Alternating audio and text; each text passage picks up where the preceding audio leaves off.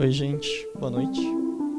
Eu me chamo Regis, estou representando a Casa 1. É, hoje a gente vai falar sobre sex party, banheirão e bambuzal. E é aqui os meninos vão, e as meninas vão se apresentar melhor, né? Mas a Pice, uh, o Thiago e a Clé. Clé, né? É, é isso, a gente tem aqui algumas perguntas norteadoras, né? Que vão é, ajudá-los a, a conduzir. Mas a ideia é que vocês interajam, participem e façam perguntas, tá bom? É isso. É, boa noite, gente. Eu sou, me chamo Psi Bruxa. Eu tenho 30 anos. É, eu nasci aqui em São Paulo, nasci no Capão Redondo e cresci nesse, na Zona Sul, Capão Redondo, Jardim Ângela, Guarapiranga. E agora eu moro no Taboão da Serra. Eu Queria primeiro começar agradecendo, na verdade, a presença de todo mundo que está aqui. Essa discussão é muito pertinente, né, porque discutir bambuzal, discutir sexualidade, discutir sexo, tesão, e leva a gente para muitas questões, né? Discutir relações de poder, discutir prevenção, discutir tratamento. Então acho que essas coisas são bem pertinentes. Eu sou da coletiva Louca de Favirense, que é uma coletiva, tem mais ou menos umas 30 pessoas, a maior parte delas, como eu, vive com HIV e AIDS, né, sim, eu vivo com AIDS, há seis anos já, uh, e a gente faz vários trabalhos, assim, vários trabalhos em universidades, em hospitais, aparelhos de cultura, uh, escolas, sobretudo da periferia, em conferências e, enfim, performances, onde dá para discutir a gente está sempre fazendo alguma atividade. E eu também faço mestrado e pesquiso a criminalização da transmissão do HIV né, na antropologia social. Então, é, eu acho que essa é a minha apresentação. Ah, e eu também estou me compreendendo agora cada vez mais, estou em processo de transição de gênero e me compreendendo cada vez mais como uma travesti não binária, assim. Mas é um processo assim que eu estou começando a compreender agora, né, perceber as identidades e tal. Acho que é isso.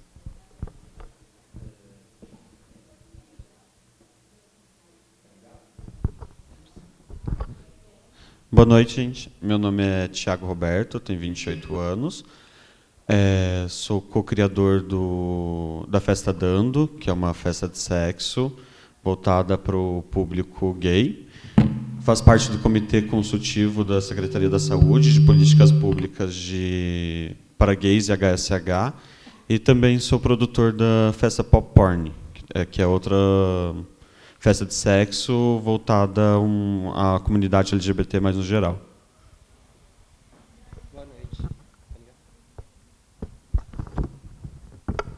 Boa noite, eu sou Cleco Lute, eu tenho 29 anos, eu moro aqui em São Paulo.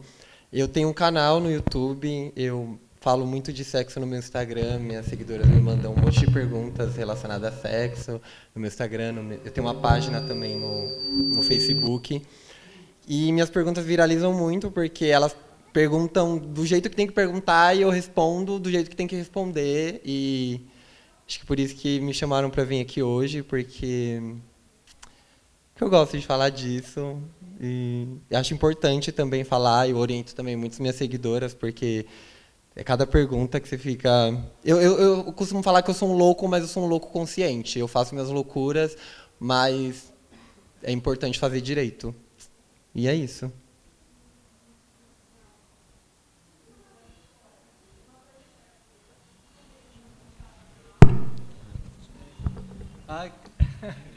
É, bom, a gente pode começar isso de diversas formas possíveis, né? Entregaram para gente esse, esse, essas, esse questionário, a gente pode ler e discutir, ou vocês também podem levantar a mão interagir, entendeu? Vamos trocar ideia, vamos, qualquer tipo de dúvida que vocês quiserem. Né? Quando eu pensei nessa mesa, primeiramente, era. Falaram, ah, vamos falar sobre bambuzal, é, banheirão, né? E, enfim, espaços de sexo, tal, festas de sexo. Aí eu pensei, uau, tenho uma experiência com isso. Né? Eu acho que vale começar contando isso, talvez. Eu comecei a é, dar vazão à minha sexualidade nesses espaços espaços como Bambuzal, por exemplo. Eu comecei lá no Parque Guarapiranga, entendeu? Fui parar no Ibirapuera, todo mundo acho que já deve conhecer. E na minha época, inclusive, ainda tinha Autorama, né?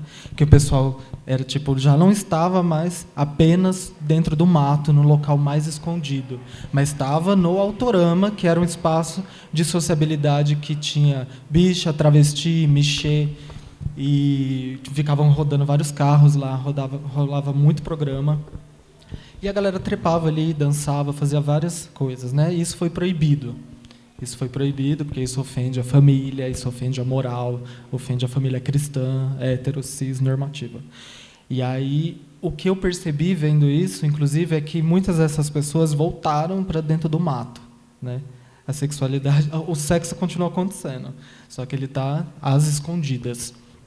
E pensar em bambuzal para mim e banheirão, porque eu acho que segue a mesma lógica, ela tem algumas características. Eu penso assim que por um lado, ela pode ela é transgressora, sobretudo no sentido de levar o sexo para o espaço público, né, porque tem, tem tido um esforço cada vez maior de fazer tudo ser privado e privatizado, né, ou seja, quem pode consumir aquilo, né? Ter dinheiro para consumir determinada coisa, consome, paga um motel, entendeu?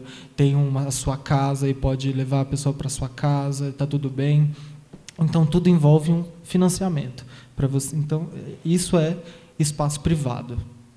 E aí quando você rompe com essa lógica, que é o que mantém diretamente o sistema capitalista, isso já causa um, um desconforto, né?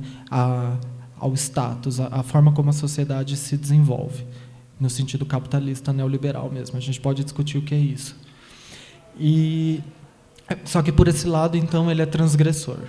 Por outro lado, eu acho que existe uma série de questões que, que a gente pode discutir aqui, que são as relações de poder, né, dentro dessa desses contatos que acontecem, né? Quais corpos são esses que estão desenvolvendo a sua sexualidade de forma pública, entre aspas, assim, né, em parques, mas as escondidas, mas é, quais corpos estão desenvolvendo e, e, o que isso implica, né?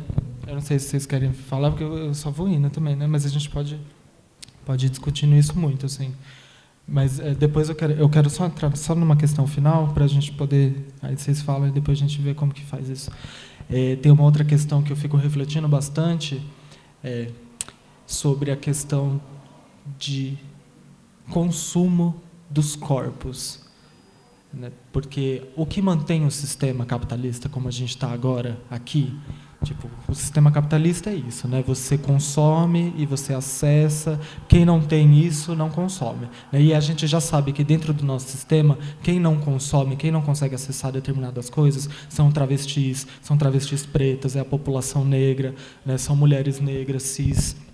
Então existe um escopo muito específico que é barrado de acessar uma série de espaços e, uma, e de consumir, né, de ter a sua cidadania reconhecida. Né? E em tempos de que a cidadania se dá via consumo, então quem não pode consumir não é cidadão. Então eu acho que essas coisas elas também vão para o sexo, porque no sexo a gente incorporou tanto a lógica capitalista de consumir e consumo implica descartar. Então você vê um consumo sexual em determinados espaços e um descarte, né? Eu acho que isso diz muito da forma como a gente tem conduzido a nossa sexualidade, o nosso sexo, o nosso tesão, o nosso desejo. Eu acho que isso dá margem para a gente comentar, conversar muita coisa, né? Sobre quais corpos estão consumindo e quais corpos estão sendo descartados. Acho que... É Estou tentando fazer uma, uma, uma, uma, relação isso com, com os bambusais, porque, tipo, desde dos espaços que eu conheço, que eu já frequentei, tipo, de banheirão, de, de bambuzal, é, eu não me lembro de um desses espaços onde eu tenha visto também esses corpos ali, tirando o homem gay cis negro, mas a travesti ou até não binárias a, a gente consegue entender nesse espaço, mas os demais realmente não nunca encontrei tipo no bambuzal ou no banheirão, acho que banheirão até mais restrito por essa coisa de diferenciar por gênero e tal. É, as festas de sexo, as que eu produzo, eu posso falar, a gente criou a partir do, das, de idas e vindas a banheirão, a bambuzal, que dentro de uma política, quando tinha o autorama, era tranquilo ir, mas isso foi diminuindo, e os espaços para essas práticas foram reduzindo. Inclusive, outros sex clubs que tinham mais antigos foram fechando ou encaretando ou seguindo um outro rumo. Foi, assim, foi daí que a gente criou, uh, não, não criou, mas assim viu a necessidade de fazer uma festa onde as pessoas poderiam ir explorar a sexualidade. No começo era uma coisa diversa. É, quem criou o pop porn foi a Suzy Capó, era uma mulher e ela falava muito da inclusão desses corpos. A primeira, a, o primeiro ano da, da festa era uma coisa mais mix, no entanto que a gente fez parceria com a Patti Deli, que é uma das pioneiras das festas da, da comunidade trans. O nosso staff, não só parte do público, mas o nosso staff ele era 70% trans, no entanto que a gente tem a Leda, que hoje é da Casão também, que é um corpo trans que está ali representando isso. Só que aquela coisa do, do homem gay, né? Tipo, o homem gay ele tem essa herança patriarcal, que é onde ele chega, ele domina o espaço, o espaço é dele, ele acaba oprimindo outros corpos. Isso é uma coisa que a gente tentou muito lutar contra, mas chegou outro, uh, um momento que os outros corpos é, desistiram de lutar e abandonaram um pouco desses espaços. A gente tenta criar esse ambiente seguro para que esses corpos vão até lá, encontrem conforto, a gente tenta criar políticas para incluir esses outros corpos, mas a gente não tem encontrado esses corpos lá. Isso realmente faz sentido. Com relação ao consumo, é, essa é uma coisa estrutural também de São Paulo, né? De se você também não tiver o valor da passagem, você não vai para o Autorama. Se você não tiver o valor, você não consegue ir até o Ibirapuera. Se não tiver uma forma de deslocamento, e aí você tem que se achar ali dentro do, do seu bairro, e talvez dentro do seu bairro seja um outro recorte. Não sei se eu consegui explicar um pouco do, do que a Pisce falou.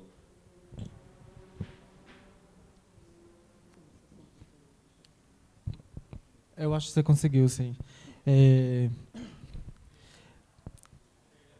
É, eu acho que tem, tem muitos espaços assim que realmente as gays brancas elas vão só fazendo engolindo, né? Mas tem outros espaços também assim para de sociabilidade, né, sendo construídos e inclusive com protagonismo das travestis, tal, como a marcha, por exemplo, ou a festa Amém. Tem tem muitas muita coisa interessante acontecendo, né? Isso é, isso é necessário.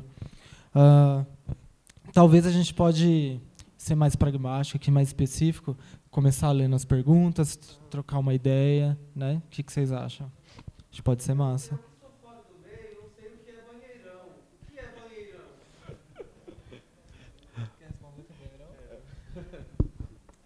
Então, banheirão é quando você vai usar o banheiro, tal. Você vai usar o nectório. Vai, você entra no banheiro de um shopping. Aí chega lá, tem um cara usando. Aí você fica do lado. Assim, pra falar a verdade, eu nunca Fazer o banheirão eu nunca fiz. Eu já fiz, por exemplo, no ônibus. Sentou um cara do meu lado, eu falei, oi, tudo bem? Aí a gente foi pra uma passinha lá perto da minha casa. Mas o banheirão mesmo, assim, na prática eu nunca fiz, mas eu sei como que funciona, porque eu tenho amigos que fazem. É isso mesmo. É, então. É isso mesmo, assim, você tá lá, vai, você vai no shopping e tal, aí você vai usar do lado de um cara, e aí você olha pro dele, ele olha pro seu, e aí os dois se olham e passam a mão, e quando pensar que não, a, a mão, onde estava a mão, está a boca. E aí é maravilhoso. Eu acho, né? O, é, o povo fala, eu não sei, eu nunca tava, mas o povo fala que é bom. Eu uma vez, menina, deixa eu contar, eu tava no interior, né? Aí eu fui ficar com um cara que eu ficava, que ele era um pouco mais velho. Aí na, ele me deixou na rodoviária e tal. Aí eu fui usar. Na hora que eu tava usando o banheiro, chegou um cara do meu lado assim, eu fiquei morrendo de vergonha. Eu falei, ai, ah, eu consigo! Aí acabou. Essa foi a, a, primeira chance assim que eu tive de fazer um banheirão, mas eu, pra fazer assim, ai, não sei, eu. Ai, não sei, eu travo. Assim, eu shopping, num... Ai, não consigo, gente. Agora, se de repente, tipo, estiver num lugar, vai. Aí o cara me olha, olha assim pra ele. Ai, não sei o que lá, ali. Aquele muro ali tá vazio. Aí eu pratico o ato. Olha, banheirão, última poltrona do ônibus, bambuzal, pular cemitério, canavial. Eu sou do interior, então ia muito para canavial, sabe, com é, eu a minha família ela é tipo da periferia do interior. Então, tipo, eu comecei a minha vida sexual, sei lá, com 14 anos, não podia levar, um, pegar e vou levar meu namoradinho para casa, sabe? Era impossível. Então, meu, onde a gente vai no meio do mato?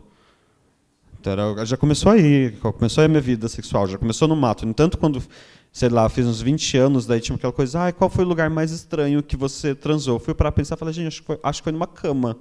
O lugar mais estranho que, que eu, tipo, ah, que eu consegui transar. No entanto, que até hoje eu não tenho essa essa coisa de transar na cama, eu não consigo ter um sexo confortável em cima da cama. Isso não faz parte do meu instinto sexual, porque desde os 14 anos eu não tive essa coisa de já ah, eu tinha uma cama confortável para transar com o meu namoradinho, não tinha um lugar confortável para transar, era sempre uma coisa assim, tinha que, tinha que ser rápido no banheiro da escola, tinha que ser ali no, no meio do mato, tinha que pular o cemitério, tinha que pular o terreno baldio, tinha que sempre fugir para esses espaços para poder ter. Então isso desde desde pequeno eu perdi esse medo de ai se alguém pegar a gente, porque era uma necessidade eu fazer aquilo.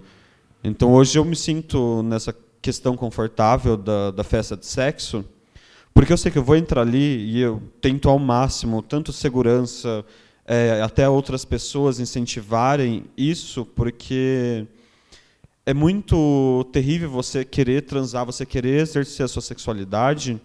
Eu sei que para os corpos é, que saem do, da cisnormatividade isso é 50 vezes pior, mas é, é uma questão, uma zona de conforto que você tem dentro de uma festa de sexo que isso foi muito reprimido nosso assim também, tipo, por muito tempo.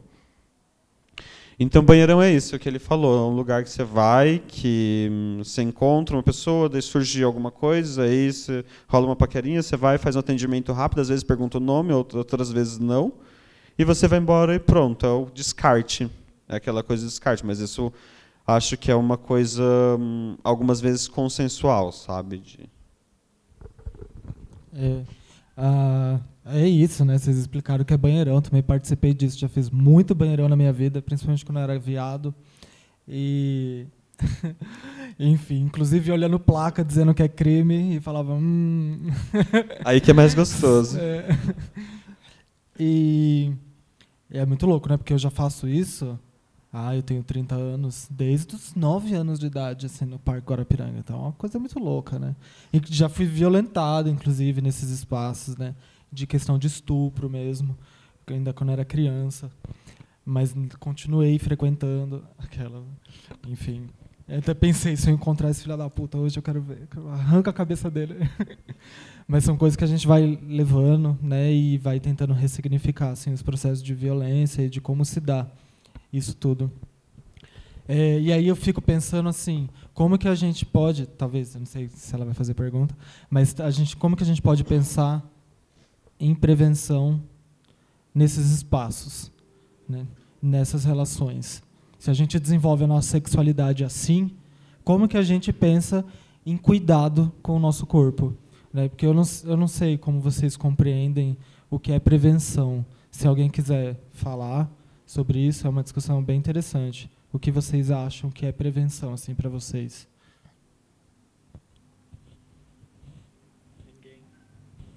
Mas está todo mundo ligado, né? A gente ouve muito discurso de ah, prevenção, prevenção, prevenção. O que, que é prevenção?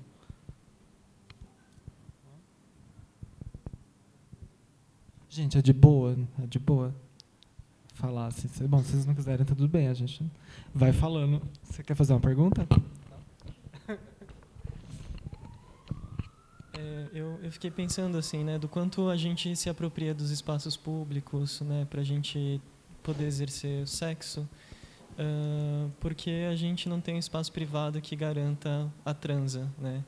É, e aí, enquanto vocês falavam assim, me veio a cabeça do quanto do quanto é impossível a gente levar um boy para casa dos pais e transar, né? Tipo, é, hoje em dia, essa altura da minha vida, nem moro com os meus pais, mas não me sentiria confortável em transar né, com alguém dentro da casa deles. Tanto é que quando eu vou dormir lá com o meu boy, a gente não transa, né? Porque é a casa dos meus pais, assim, não consigo nem pensar em sexo lá, sabe? É, mas é isso, assim, né? Quer dizer, assim, um pouco essa cultura é, não é uma cultura que a gente criou porque a gente quis criar. É uma cultura que foi imposta por um, um grau importante de exclusão na sociedade, né? De uma heteronormatividade. É, bom, para quem não me conhece, eu sou sou Regis, né? Eu sou enfermeiro, trabalho com PrEP, tá? Essas coisas, trabalho com HIV. É, e, e para mim essa é uma pergunta difícil de responder, né? Assim, o que é prevenção? Porque para mim é uma pergunta complexa, né? É, mas ao mesmo tempo ela é simples, né? Porque me parece que que talvez a prevenção esteja ligado é, que faça sentido para mim, né? O que é que faz sentido para mim é, que sirva como autocuidado, né? É, e aí a gente tem, né, talvez um, um cardápio de possibilidades, né? É, que é importante a gente ir se apropriando aos poucos, né, para ver o que é que faz sentido para a gente, né. Então, no caso, ah, sei lá, vivo com HIV, né, o que é que faz sentido para mim dentro da prevenção, né. Então, é isso. Eu não vou, não vou entrar com um discurso acadêmico do que é prevenção.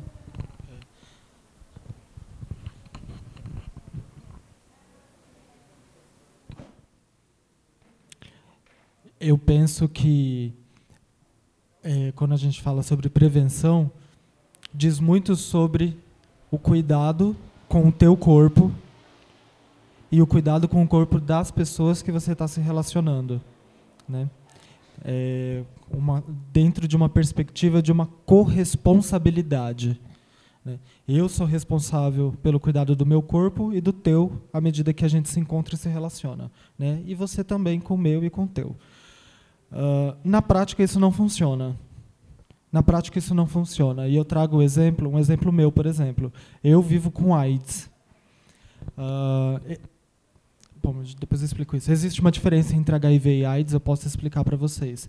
É um posicionamento político dizer que eu vivo com AIDS. E eu fico pensando, observando as campanhas de prevenção, de, sei lá, use camisinha, tem isso, tem isso, tem isso de possibilidades mas essas possibilidades geralmente elas não são para o meu corpo, porque parece que eu já cruzei uma fronteira de humanidade onde o local que eu ocupo agora já não é mais necessário ter a prevenção. Tipo, ai, bicho, você já pegou AIDS, você quer se prevenir do quê? Né? Como se não estivesse, não tivesse mais uma centena de coisas com que pensar e levar em consideração, né, para pensar em prevenção. E realmente esse é um é um, um, desequilíbrio nas relações de poder, onde a gente que é positiva é colocada. Né? Isso é só um dos exemplos em pensar prevenção. Uh, é muito difícil, por exemplo, para uma mulher da periferia negra conseguir negociar algumas tecnologias de prevenção com o marido dela, por exemplo, né, que são muitas questões que atravessa, mas como que ela vai negociar que ela quer usar camisinha, sendo que o cara fala, ah, sei lá, você não está tomando hormônio? Você quer se prevenir de quê? Você acha que eu tenho AIDS? Eu não sou viado para ter AIDS. Então, assim, são muitas questões muito específicas que estão girando quando a gente pensa em prevenção. Né? Então, quando a gente pensa em prevenção, a gente precisa pensar que existe um espectro de possibilidades para cuidar do nosso corpo. E aí seria muito interessante se a gente trouxesse assim, na real, que, quais as possibilidades que a gente pode ter, né, para a gente se apropriar disso. E aí é claro que a gente precisa debater isso, né, junto com questões sobre racismo, misoginia, né, transfobia, porque é isso que impede com que determinados corpos acessem a prevenção. Então eu acho que isso é uma primeira coisa que eu queria falar sobre prevenção. Eu acho que enquanto eu, é, Tiago, eu acho tranquilo trabalhar a prevenção, mas quando eu vou aplicar é, esse assunto dentro do, de uma festa, de uma produção que vou fazer, no começo, sei lá, cinco, seis anos atrás, eu achava que era fácil. Eu achava que era colocar um preservativo e um gel ali no espaço, no dark room, próximo ao dark room ou em qualquer outro lugar, que eu já estaria fazendo prevenção. Só que com o tempo e alguns outros provo algumas provocações, a gente, a gente foi encontrando graus de dificuldade de trabalhar a prevenção. Esses que, que a Pice citou, por exemplo, a Pice mesmo já trouxe provocações para o nosso coletivo que abriram uma bolha. Então, é uma coisa difícil de trabalhar, porque são várias pessoas, são várias camadas, são várias classes, são muitos, são várias ISTs também que você tem que trabalhar e cada uma tem uma forma peculiar, uma forma cuidadosa, uma forma solidária de se trabalhar. Então a gente não pode simplesmente pegar e falar, não, estamos aqui, tô, fizemos uma coisa, ó, ah, você é sobre hepatite, toma aqui o informativo sobre hepatite, pronto. Ah, é sobre HIV, toma aqui o informativo sobre HIV, pronto. E não é, prevenção não é trabalhar sobre isso, a gente tem que ter uma atenção mais especial com cada tipo de prevenção. Então é uma coisa muito difícil de se trabalhar dentro de uma produção. É uma coisa realmente que encontra não só uma dificuldade de espaço, como uma dificuldade de discussão. Não é uma coisa fácil que a gente fala, não, vamos falar de prevenção, pronto, aqui está falado e a pessoa entendeu. É uma coisa que vai muito da outra pessoa também. Por isso que se fala da corresponsabilidade. Porque não é só você, não é só eu ali, produtor, falando disso. Aqueles outros corpos precisam também ter essa leitura e isso se expandir, sabe? Isso se expandindo, expandindo, expandindo, expandindo. O que, dentro da nossa sociedade egóica, isso é muito difícil, porque sempre morre ali, naquela pessoa, se aquela, aquela pessoa não quer passar isso adiante, ela prejudicou uma rede, uma corrente que estava crescendo. Então, vai muito dessa solidariedade que a gente ainda não está preparado para ter. Então, é, é muito difícil quanto a gente pensa falar sobre prevenção desse espaço. É bem difícil mesmo. Eu sou até leigo para falar de prevenção de uma maneira ampla. Eu já me arrisquei muito na minha vida. Eu acho que até hoje eu não peguei nada assim por sorte. Mas o que eu sempre tive assim como prevenção para mim, não estou falando como especialista, como para mim mesmo, como eu sempre me sempre tentei me cuidar, era mesmo, foi sempre mesmo na quantidade de parceiros por dia, por semana, e sempre usei preservativo mais no sexo anal. O oral eu nunca nunca usei, na verdade, então já me arrisquei bastante na minha vida. É, então, acon acontece, né, muito. Então, a, a minha experiência com prevenção é isso mesmo, porque eu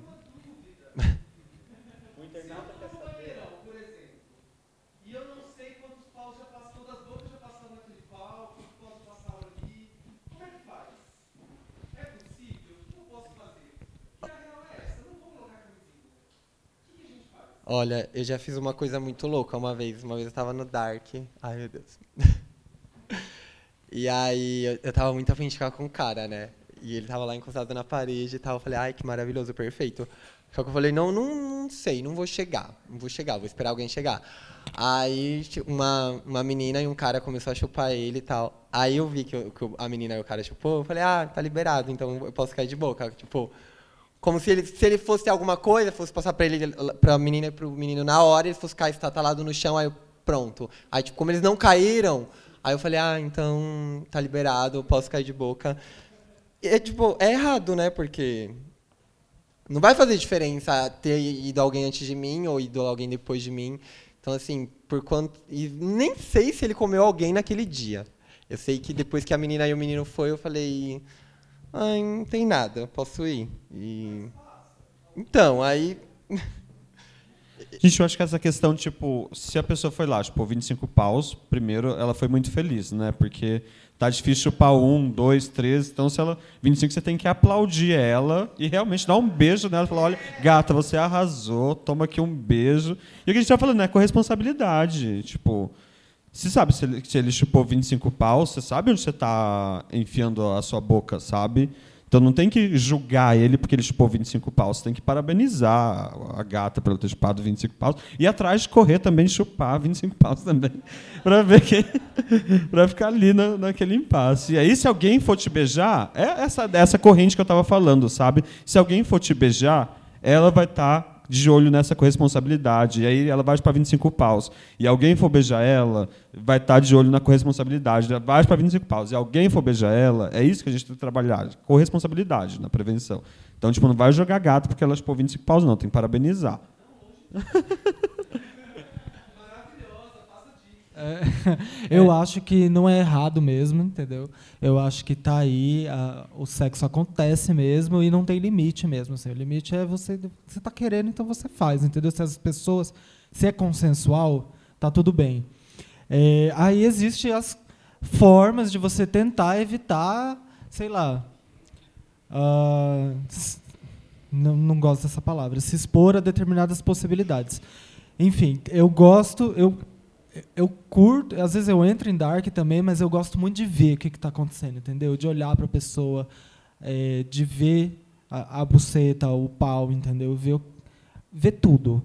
E essa é, inclusive, uma possibilidade, sei lá, de você olhar e falar assim, ah, bicho, a senhora a senhora está com uma ferida aí, né? Eu não vou chupar seu pau agora. A senhora, sei lá, a gente pode ir junto ali tentar resolver isso, depois eu chupo seu pau, sei lá essas possibilidades existem, né? Porque existe contato com determinadas infecções que se dão assim, né? Você, tipo HPV. HPV, se você tem uma verruga na genital, ou no cu, ou na buceta mesmo, ou na, na piroca, é, você pode contrair pelo contágio com a ferida, com a verruga. É, isso diz, inclusive, de colocar na boca né, e pegar HPV na garganta. Gente, isso daí tudo pode virar uma paranoia infinita. Nunca deixei de chupar ninguém por conta disso. Nunca, assim. Também nunca vi uma, sei lá, uma verruga e falar assim, ah, sim, claro, agora eu vou colocar na boca. Não, ainda eu falo. Aconteceu uma vez, na verdade, eu falei, não, bicho, eu falei, vamos fazer outra coisa, né? Tem outras possibilidades para a gente fazer agora. Não falar assim, ah, a senhora é um vetor de doença. Não é isso. Não é isso que se trata. E eu sempre falo isso porque, inclusive, eu sou colocada nesse lugar muitas vezes. É de bicha, a senhora vive com AIDS, eu não vou trepar com você. A senhora é perigosa, né? Uma, um, um AIDS egípcio vai transmitir HIV para mim e eu quero viver e tal. E assim, eu só queria dizer para vocês que pessoas que vivem com HIV e AIDS não são vetor de doença.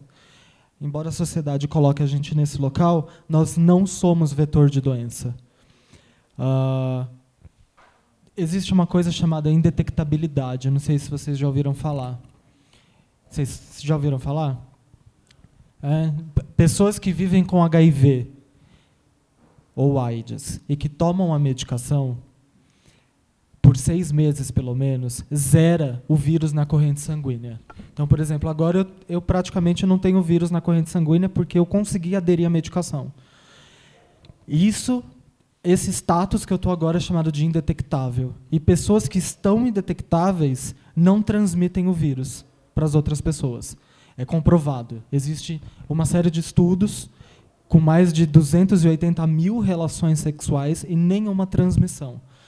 Inclusive, o, o, o meu parceiro, a gente trepa sem camisinha há quase quatro anos e ele continua negativo. Relatos. É, e isso é uma tipo, eu tenho considerado isso como uma revolução, assim, para pensar, na prevenção em relação a HIV e AIDS, né? porque isso também faz parte da prevenção. Tanto de me prevenir de adoecer e de entrar num quadro de AIDS, como prevenir de com que outras pessoas também contraiam o HIV. Né? Então, eu acho que assim, a gente tem que pensar que nas relações existem possibilidades, é, reduções de danos, né? sei lá, goza fora, ou não vou engolir a sua porra, vou cuspir. Isso já diminui a possibilidade de contrair determinadas coisas, sabe?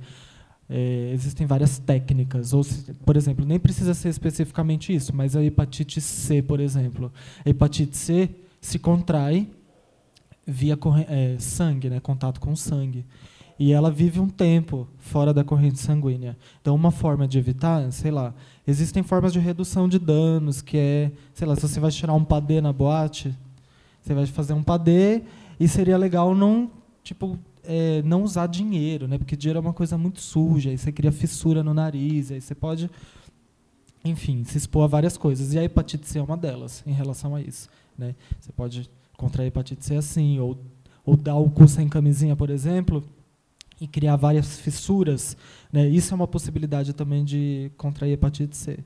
Só que a hepatite C também é uma doença curável.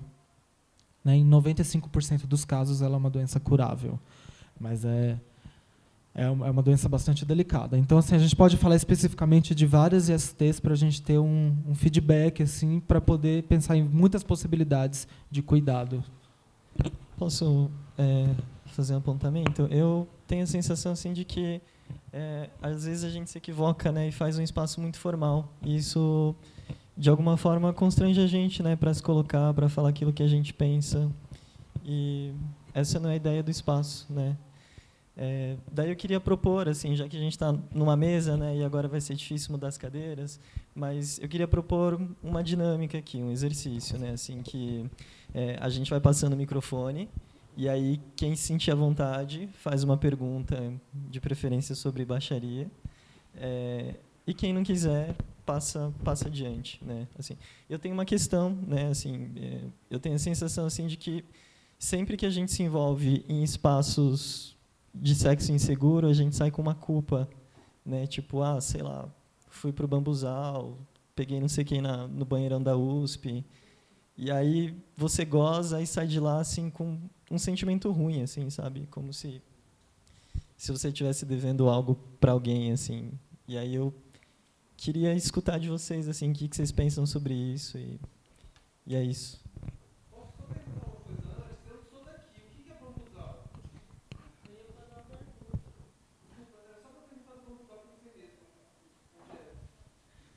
O que eu conheço como bambuzal é o, aquela parte do Ibirapuera que é um monte de, de bambu, assim, isso aqui. Eu conheço piruzal, isso aqui.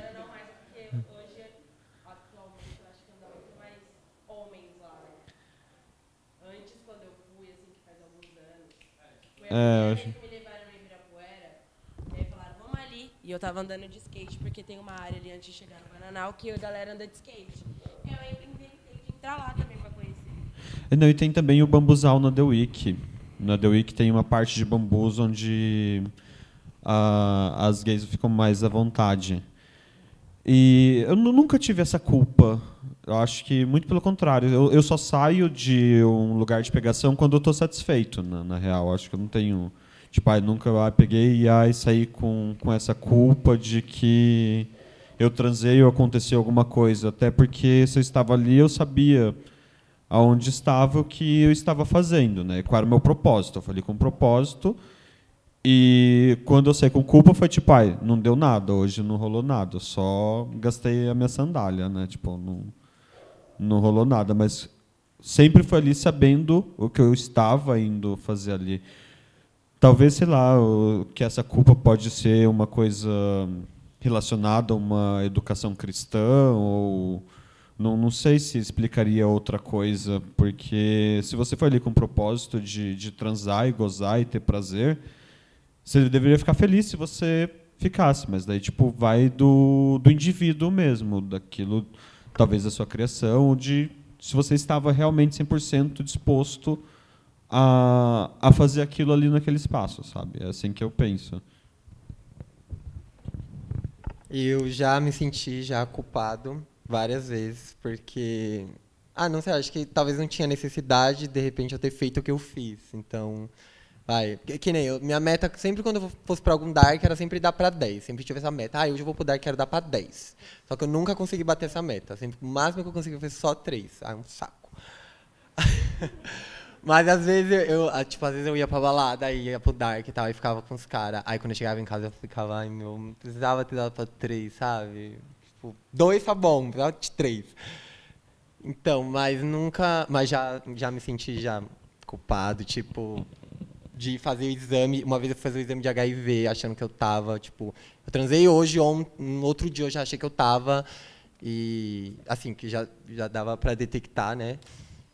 E aí eu cheguei lá no, no, lugar, aí eu fui fazer o exame, aí a mulher, o que, que você está fazendo? É, eles perguntam, né, é, por que, que você acha que você está? Que não sei o que, eu expliquei para ela que eu tinha tido relação, assim, foi com camisinha, mas minha cabeça, eu, eu sou paranoico mesmo.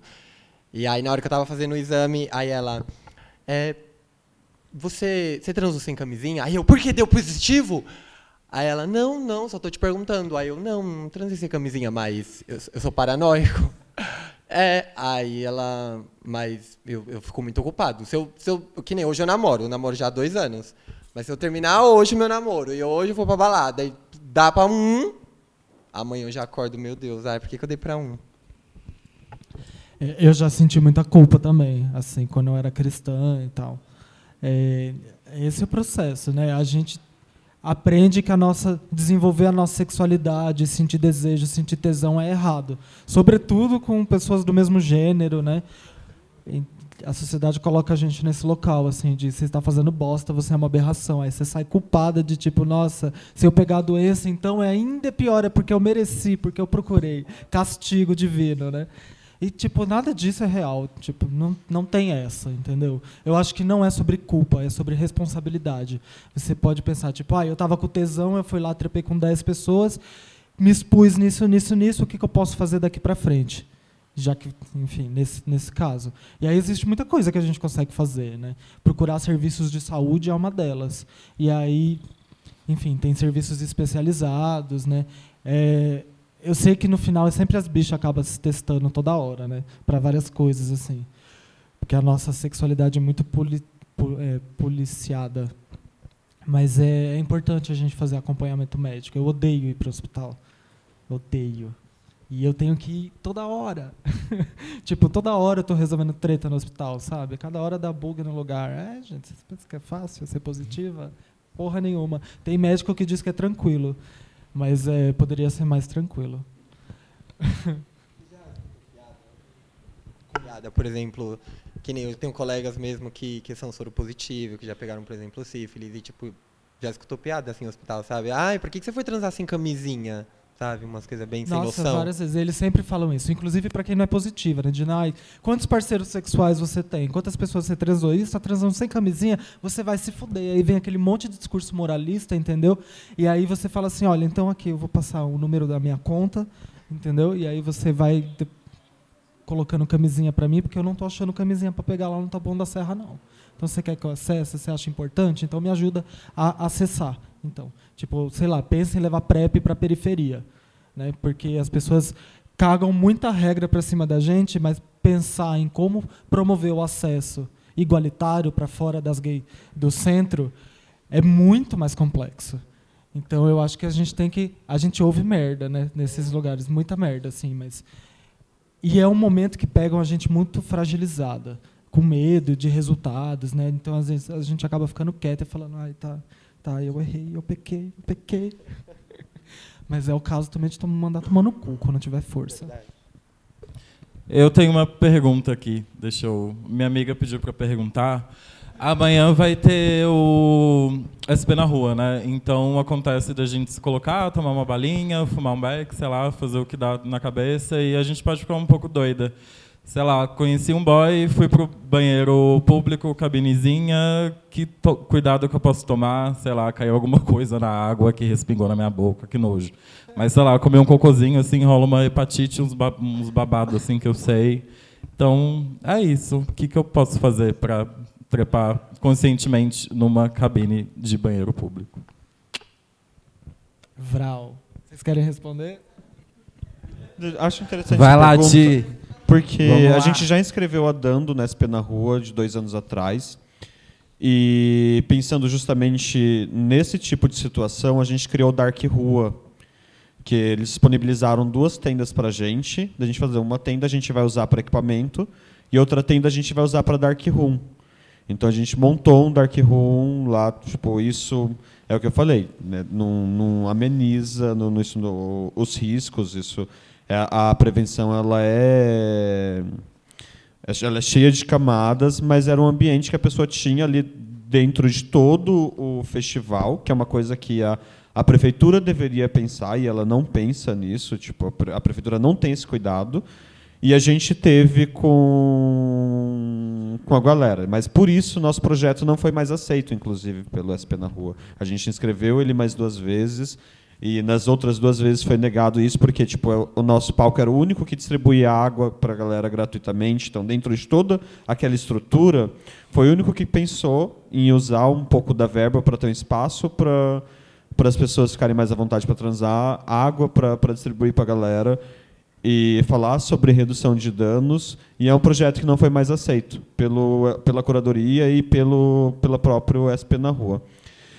Agora, no, com relação no banheiro, é, eu acho que é o mesmo risco de, de qualquer outro lugar que você, você vai estar. O banheiro químico é muito difícil não ter um banheiro químico que algumas pessoas olham. Eu já estou acostumado com banheiro químico, vou em muitas festas que, que rolam por aí, então, tipo, estou acostumado com cheiro, estou acostumado com. Às vezes até sinto prazer com o cheiro de banheiro químico.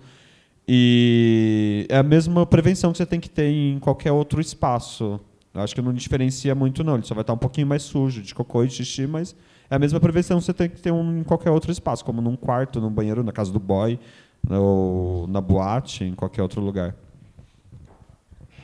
É, tem uma outra possibilidade também, que é nós temos direito a algumas vacinas. Né? Em relação às hepatites, que você perguntou especificamente, é possível tomar é, a, a, vacina de hepatite A. Meu, hepatite A você pega chupando um cu. E, e, tem muitas LGBTs desenvolvendo hepatite A. Hepatite A a gente consegue tomar vacina. É política pública para gays e homens que fazem sexo com homens, que parece que é uma outra categoria. Acho tão engraçado essa categoria, gente, que eu trabalho no comitê consultivo, eu faço parte do e é assim, gays e HSH. Eu não entendo por que tem HSH, gente. Então, é... É uma raça, assim, tipo, ela existe, é 0,0,0,0,1, mas ela existe pro governo. É uma categoria epidemiológica, né? E ela foi colocada para porque tem pessoas, homens que fazem sexo com homens que não aderem à identidade gay ou bissexual, né? Tem problemas em relação a essa pauta identitária de se filiar, se compreender como um corpo LGBTI. E também foi uma forma que o movimento encontrou de tentar desvincular a epidemia de AIDS a corpos gays. Né? Eu tenho, eu compreendo isso, inclusive já falei muito sobre sobre isso de desvincular, mas na verdade diante da realidade eu acho problemático desvincular, porque eu acho que não é uma questão de desvincular gay de AIDS, mas é discutir por que, que os gays e por que, que as travestis estão mais expostos às epidemias, sobretudo a de AIDS. Então eu acho que é nesse sentido, mas HSH aparece nessa relação, entendeu? E assim, voltando para as hepatites, tem várias vacinas que a gente consegue acessar. A hepatite A, onde que pega? Onde eu anotei aqui, tudo bonitinho, numa Uh, acho que no, nas UBSs e no SAI também consegue, né? No CTA, com certeza. Acho que Não, consegue hepatite A só tem dois serviços, CRT Santa Cruz ou SAI Campos Elíseos. Ai, bafo, o, o Diego pessoa... queria perguntar. É isso, mas é muito importante. E tipo, hepatite B você também consegue, são três doses para pessoas que não vivem com HIV e quatro doses para as pessoas que vivem com HIV e AIDS. E isso é, é muito interessante isso, é porque elas não têm cura, mas elas têm tratamento, essas duas hepatites, né? Ah, em relação à hepatite C, não tem vacina. Assim, então, existem essas possibilidades né, de prevenção. É, minha pergunta, compartilhando também o que eu estava me, me questionando mais cedo, é, sobre o banheirão e tudo mais, e vamos lá. Eu nunca fui, sempre fica me questionando, como assim, Diego, você nunca foi? Bom, sempre teve uma questão que eu acho muito importante a gente ressaltar. É, por exemplo, acompanhei amigas minhas, amigos, na verdade, que vão e tem um rolê. É, eles iam normativo. São gays afeminada e iam normativo. Então, tem uma questão que me preocupa, me deixou sempre questionando questão de autoestima. Tipo, então tem muito esse rolê também da forma como chegar nesse lugar, como ser tratado. E também tem uma coisa muito importante, sempre acontece, importante não, né? Tipo, caretíssima, que acontece sempre comigo, que sempre quando frequento algum banheiro, tipo de shopping, de algum lugar, tá, já fui já pensando na situação de fazer um banheirão, os caras, tipo, entram e saem, me vê, sai. Tipo, me vê no banheiro, sai. Então, é um processo muito delicado, assim, de pensar sobre essa questão, para mim. E também tem um rolê também que ah, e tem esse processo, né? Como a gente é, chega nesses lugares, tipo, para tentar fazer esse tipo de prática, como a gente pode nos entender também e qual é o nosso lugar nesse lugar? Tipo, se a gente tem um lugar, qual seria esse lugar também, né? É, e é isso, sabe? Tem algum banheirão que eu possa ir me sentir confortável? Nossa, você arrasou na, nas perguntas. Eu fico pensando várias coisas muito parecidas com o que você está falando, né? De Inclusive, no começo, assim, quando eu tava, é, já faz muito tempo que eu me compreendo como uma bicha afeminada e agora em processo de transição, né? E eu reparo mesmo isso que você falou, de ah, são bichas afeminadas, aí quando vai para um espaço como esse, sei lá, não precisa ser um banheirão, mas um bambuzal, por exemplo, acaba se normatizando um pouco mais, né? Entrando numa norma para poder ter acesso ao tesão e ao afeto. E é muito louco isso, porque é uma coisa que, inclusive, as travestis questionam muito em relação a pessoas não binárias, que é essa questão de fazer cisplay. Que é, vocês, não sei se vocês estão manja desse termo, que é tipo você super não normativa, aí você vai para tal lugar, aí você sabe que é perigoso, aí você coloca uma polo, sabe? Assim, isso é fazer cisplay, é tipo bancar uma pessoa cisgênera, sendo que na verdade você já está numa transição, já transicionou, entendeu? E vai, enfim.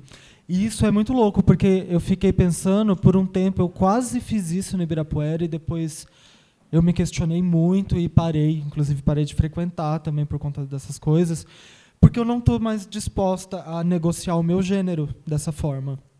Assim, é uma é uma decisão pessoal e política, assim, de não quero negociar, sabe? Tipo, vocês não conseguem destruir a misoginia de vocês e a transfobia, tipo, eu não vou me enquadrar no perfil que vocês querem para poder ter acesso ao tesão e afeto, enfim. Mas eu acho que diz muito de deslocamento de espaços, né? Procurar outros espaços e outras relações. É, e tem essa questão também que, tipo além algum desses passos, tipo no Ibirapuera, tem um recorte mais específico ainda que é aquele corpo malhado padrão. Então isso vai além. É, dentro do Twitter tem uma comunidade muito grande já se organizando para criar grupos de sexo. E seria muito interessante para que esses corpos também começassem a se organizar entre eles e criarem esses espaços, tipo os espaços de pegação é, onde as pessoas que se identificam com os corpos não binários se encontrem para para pegação. O Twitter é uma ferramenta que, que facilitaria isso também. Acho que não vou julgar jamais, gente. Isso é, é uma coisa que eu cheguei a pensar e talvez poderia ser uma forma de, de criar esse espaço, se organizar e criar esse espaço para esses corpos também. É, a respeito da Dando, tipo, como funciona esse, essa questão para vocês?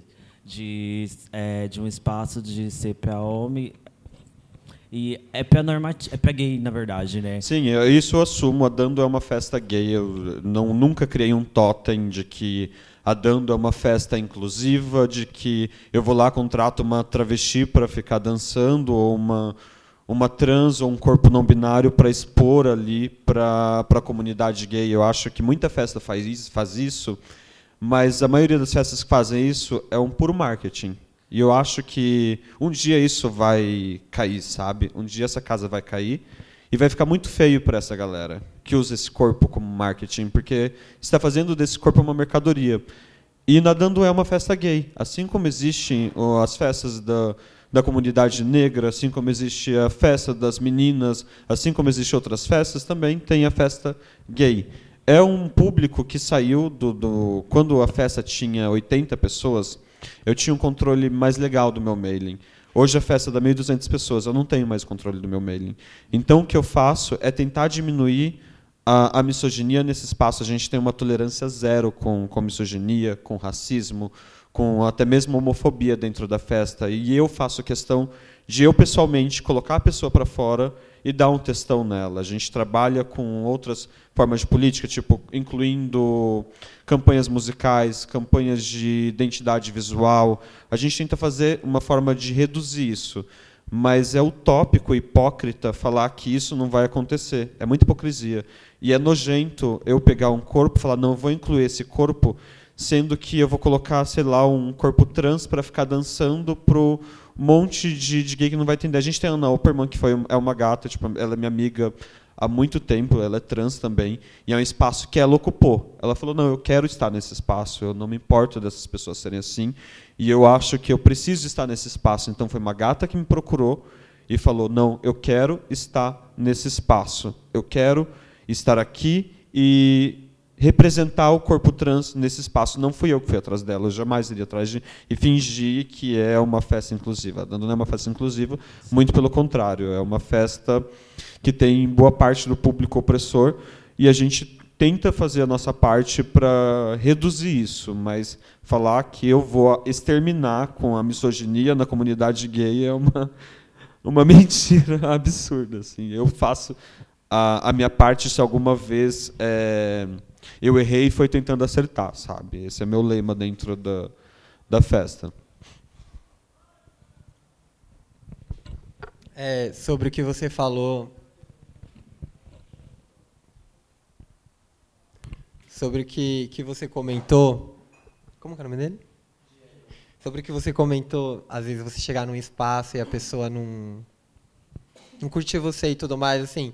Eu já passei muito isso durante um bom tempo da minha vida, que eu sempre me achei horrível. Hoje eu me acho menos pior mas eu sempre me achei horrível. E quando eu chegava, assim, de repente num lugar e alguém não queria ficar comigo, parece que eu saía de lá 30 vezes pior do que eu entrei, sabe? Tipo, nossa, meus amigos pegou eu não, nossa, sou um monstro, nunca mais vou sair da minha casa. Mas eu, com o tempo, eu fui enxergando assim que, ah, meu, tudo bem, se ninguém quis ficar comigo, eu não posso obrigar a pessoa a querer ficar comigo. Então, conforme eu fui mais entendendo isso, que eu não posso obrigar, ah, se ele não quer ficar comigo, ele não quer. Mas eu nunca deixei de ir, não. Eu ia mesmo assim. Por exemplo, no, no Dark da, da The Week lá, lá. Na The Week, não sei se já foi, mas é só os caras. E mesmo assim, eu fui lá no Dark. Falei, vou entrar no Dark, entendeu? Não quero saber se só tem uns bonitão, vou estar lá no meio. Aí consegui ficar com um cara muito gostoso, menina. Mas é isso, assim, é assim que eu enxergo a minha vida hoje. Assim, eu não. Eu não, eu não fico mais triste, entendeu? Eu comecei mais a olhar por esse lado.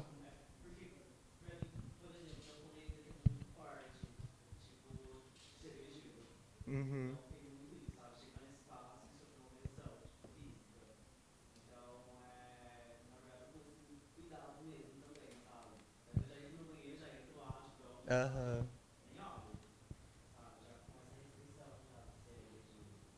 É, então, eu tenho um pouco de receio também. Uma vez, um, eu, eu tenho um amigo que ele é bem. O cara que ele mirar filha, ele pega. E ele é gay. Aí um dia eu tava na praia. Aí eu tava lá no mar. Tava...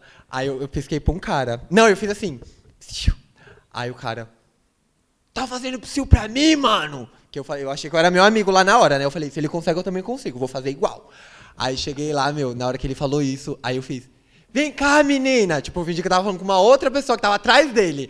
Aí eu fiquei, miga, vem cá, só... Licença, moço, por favor. Miga! Aí ele ficou assim, tipo, ficou sem entender nada. Então, filho, qualquer coisa você mete o louco? Falando, nem te conheço, filho. Não tava te olhando, não.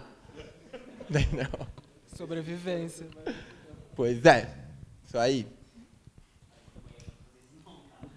Finge que não viu, amiga.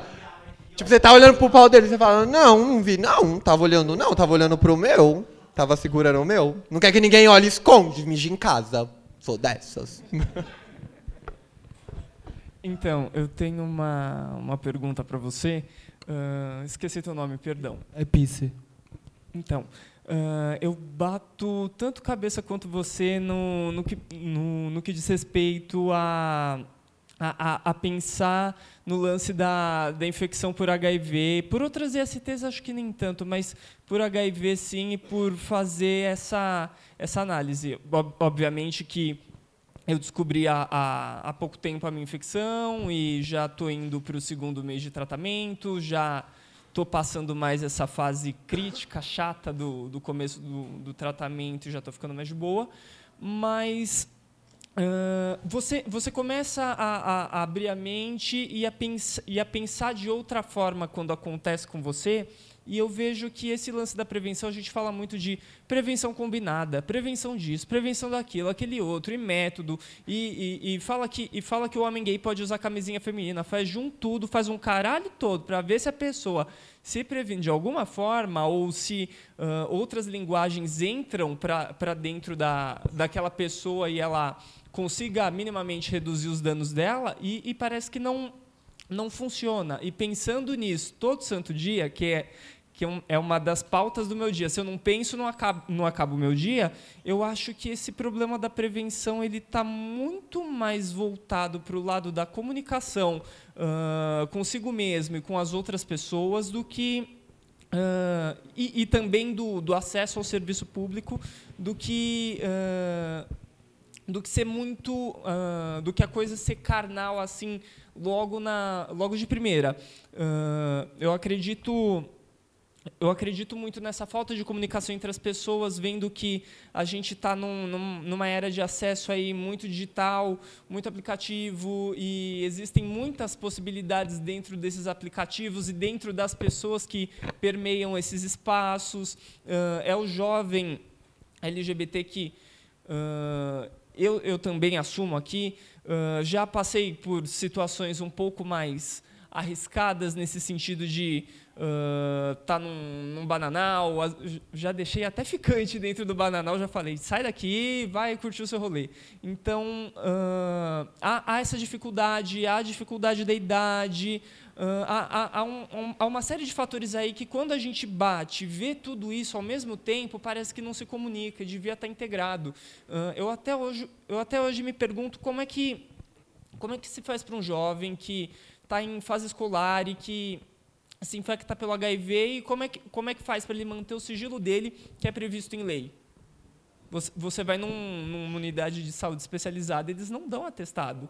Como é que esse jovem que está entrando no mercado de trabalho fica com a imagem dele? Então, tem, tem tantas coisas aí que não estão se comunicando, as pessoas não estão se comunicando. Não estou falando só da relação romântica, do amor, daquela coisa muito fantasiada, porque, ai, na boa, não rola, não rola. E se rola muito, no fundo rola é quebra-pau, dois viados dentro de uma relação. É pancada. Então, a gente tem que entender o sexo melhor e tem que entender ele com a prevenção, mas ainda não não está encaixando o lance dessa comunicação. E sem essa comunicação não tem acesso, não tem uma sexualidade saudável, independente do que, do que se pratique enquanto sexualidade. Uh, enfim, não, não, não, há nada, só há mais gente entrando nas unidades especializadas ou muitas vezes nem chegando a entrar, porque quando, quando, esse, quando esse jovem LGBT negro periférico chega na unidade, uh, fa fala com a atendente, vê que vai demorar, percebe que tem aquela linha de 20 dias até entrar com a medicação e esse monte de coisa, ele desiste, na boa. É, nossa, é muito real isso que você está falando. Aliás, eu queria dizer que é muito corajoso da tua parte expor a tua sorologia. É, a gente não é obrigada, a gente tem o direito a sigilo, mas é muito importante a gente falar sobre, porque também é, é, é, sobre isso. Né? A gente trabalha muito com a ideia no movimento de AIDS de que silêncio é igual à morte, e é bem real. Né? E o silêncio ele faz a manutenção do estigma e da discriminação. E o que você está falando envolve muito processo de estigma e discriminação, né? Porque, nossa, você vai, você tem várias coisas para você fazer. Você tem que ir no médico, não é uma vez ou outra, né? São várias vezes. A gente conhece a demanda. E para as pessoas que estão no mercado de trabalho, isso é difícil, porque como é que você vai ficar levando atestado toda hora? Como que você vai justificar isso para o teu chefe, né? E a, a gente sabe que o resultado disso é que hoje, em 2019, 70% das positivas estão fora do mercado formal de trabalho estão fora, assim, não acessa, justamente por questões como essa que você está trazendo. São desafios para a gente discutir. Né? E isso fica pior quando a gente não consegue falar sobre gênero, raça e sexualidade. Né? Quando a gente não consegue discutir todos esses problemas que atravessam os nossos corpos e que são as nossas relações, né? a gente interagindo um com o outro, é, fica ainda mais problemático. A epidemia de HIV/AIDS está crescendo no, no Brasil de, um ritmo muito pior, na verdade, do que nos anos 80. Né? Tá uma coisa assim bem bizarra. Isso é resultado do conservadorismo, que impede com que a gente tenha uma discussão como a gente está tendo agora sobre corpo, sobre tesão, sobre sexo, sobre fluido, sobre gozo.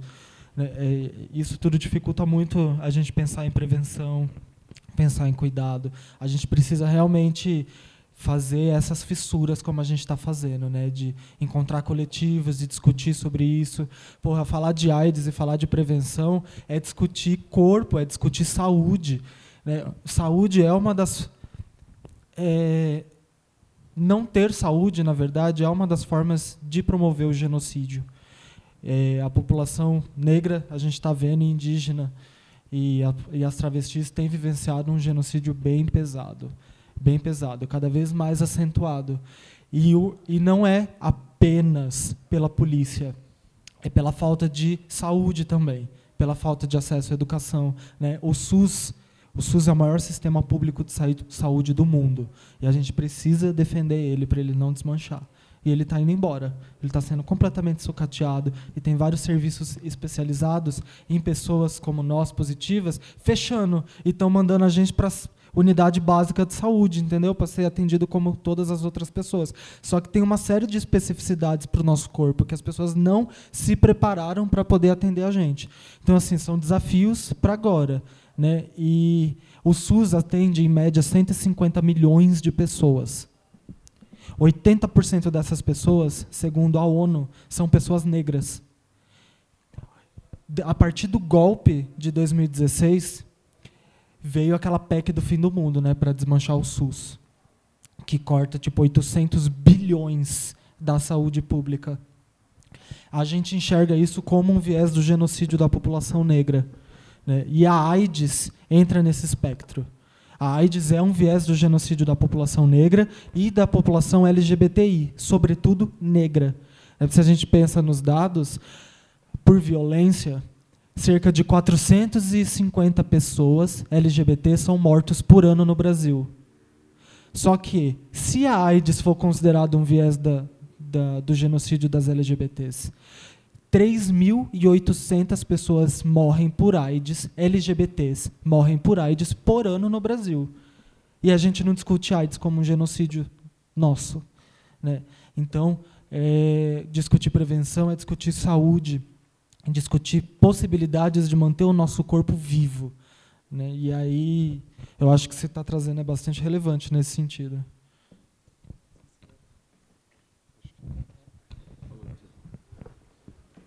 Oi, boa noite. É, primeiro, eu queria parabenizar a Casa 1 por, num momento tão difícil como esse que a gente vem vivendo, consegue trazer num espaço onde, infelizmente, ainda tem pouca gente e a gente vê que seria necessário que aqui tivesse pelo menos 10 mil pessoas para ouvir esse, essa discussão, que é muito importante. É, então, parabéns por essa iniciativa, é muito, muito, muito importante mesmo. É, e o que eu queria dizer é que durante tudo o que vocês estavam falando, eu vim refletindo sobre algumas coisas que eu já venho vivendo. A primeira é que eu tenho completamente uma paranoia, que nem vocês comentaram, é, infelizmente, eu me privo de sair para as festas que eu tenho muita vontade, né, onde rola um surubão, várias pessoas pegando, porque é, eu já tenho mais ou menos uns cinco anos que eu não faço nenhum exame médico é, para ver se eu tenho algum tipo de doença, alguma coisa assim. E eu fico pensando que eu queria muito ir nesses lugares, mas eu não me cuido. É, percebo que muita gente que vai para esses lugares falam que se cuida, mas infelizmente existe uma hipocrisia muito grande, porque chega na hora, às vezes não quer transar com camisinha, quer ir direto lá sem, sem camisinha. E eu queria ouvir de vocês o que, que nessa situação, por exemplo, se uma pessoa que se cuide, ela vai nessas festas, ela quer ficar com as pessoas e chega na hora, a pessoa não quer transar sem camisinha, é, quer transar sem camisinha, o que, que a gente pode fazer? Não fica, fica, fica com aquela desconfiança.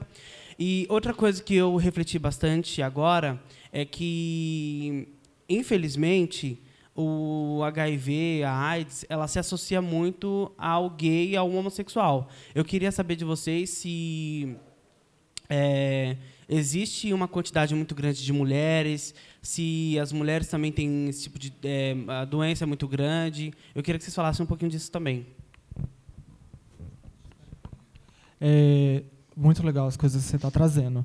Eu acho que a primeira coisa que eu queria falar é o seguinte: a gente LGBT, uh, ah, quando chega no serviço de saúde, é muito por conta da AIDS mesmo, né? Ou sífilis, enfim. Mas é, grande parte é via AIDS mesmo. Uh, eu acho que a gente precisa se apropriar de isso também é relevante. A gente precisa é, cuidar do nosso corpo, pensar em testagens mesmo. Não tem que fazer, tem que fazer mesmo. Mas é, a gente tem que se apropriar do sistema de saúde de, em, nas suas múltiplas formas, né? Tipo fazer um hemograma, ver como é que está teu exame de sangue, né? Não só a testagem, mas a testagem também é importante. E eu sei que é muito difícil ir fazer testagem com medo de diagnóstico mesmo. Estou ligada disso. Mas eu acho que assim, a gente precisa fazer Porque se a gente não fizer, e se a gente tiver com determinada coisa, as coisas se desenvolvem. Sífilis se desenvolve num estágio que pode ser irreversível. HIV vira AIDS e AIDS mata. Só que antes de matar, ela dói, e ela dói muito. Só que existe possibilidade de você burlar tudo essas coisas, entendeu? Existe tratamento.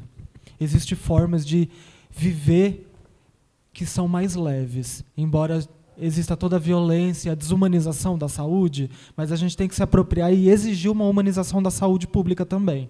Eu acho que diz muito disso. Então, quando a gente está com uma dificuldade, a gente sabe que precisa ir ao médico, está com uma dificuldade, chama uma amiga. Tipo, chama uma amiga sua, uma pessoa próxima e fala: puta, bicha, preciso fazer isso, não estou com coragem. Pega na mão dela, entendeu? Pede para ela ir com você. Eu faço isso. Tipo, às vezes eu não quero ir pro hospital, tu ficar o dia inteiro na porra do hospital. Eu falo, amiga, vamos comigo, porque eu não aguento mais. E no Emílio Ribas é o um inferno. E no CRT ainda é um pouco melhor, porque eu conheço todo mundo. Agora, quando eu fazia no Emílio Ribas, era uma. Nossa! Defendo o Emílio Ribas, que ele exista, entendeu? É muito importante. Mas como me irritava, nossa senhora. Então, tipo, eu acho que pedir ajuda para as pessoas mais próximas é uma ótima possibilidade. Montar redes de afeto. Eu acho que diz muito sobre isso, entendeu? Eu, outra coisa que estava falando sobre feminilização das infecções sexualmente transmissíveis. Isso é bem real. Assim, atualmente no cenário de São Paulo, 20% dos gays vivem com HIV e AIDS. 32% das travestis vivem com HIV e AIDS. Isso é extremamente alarmante, esse dado.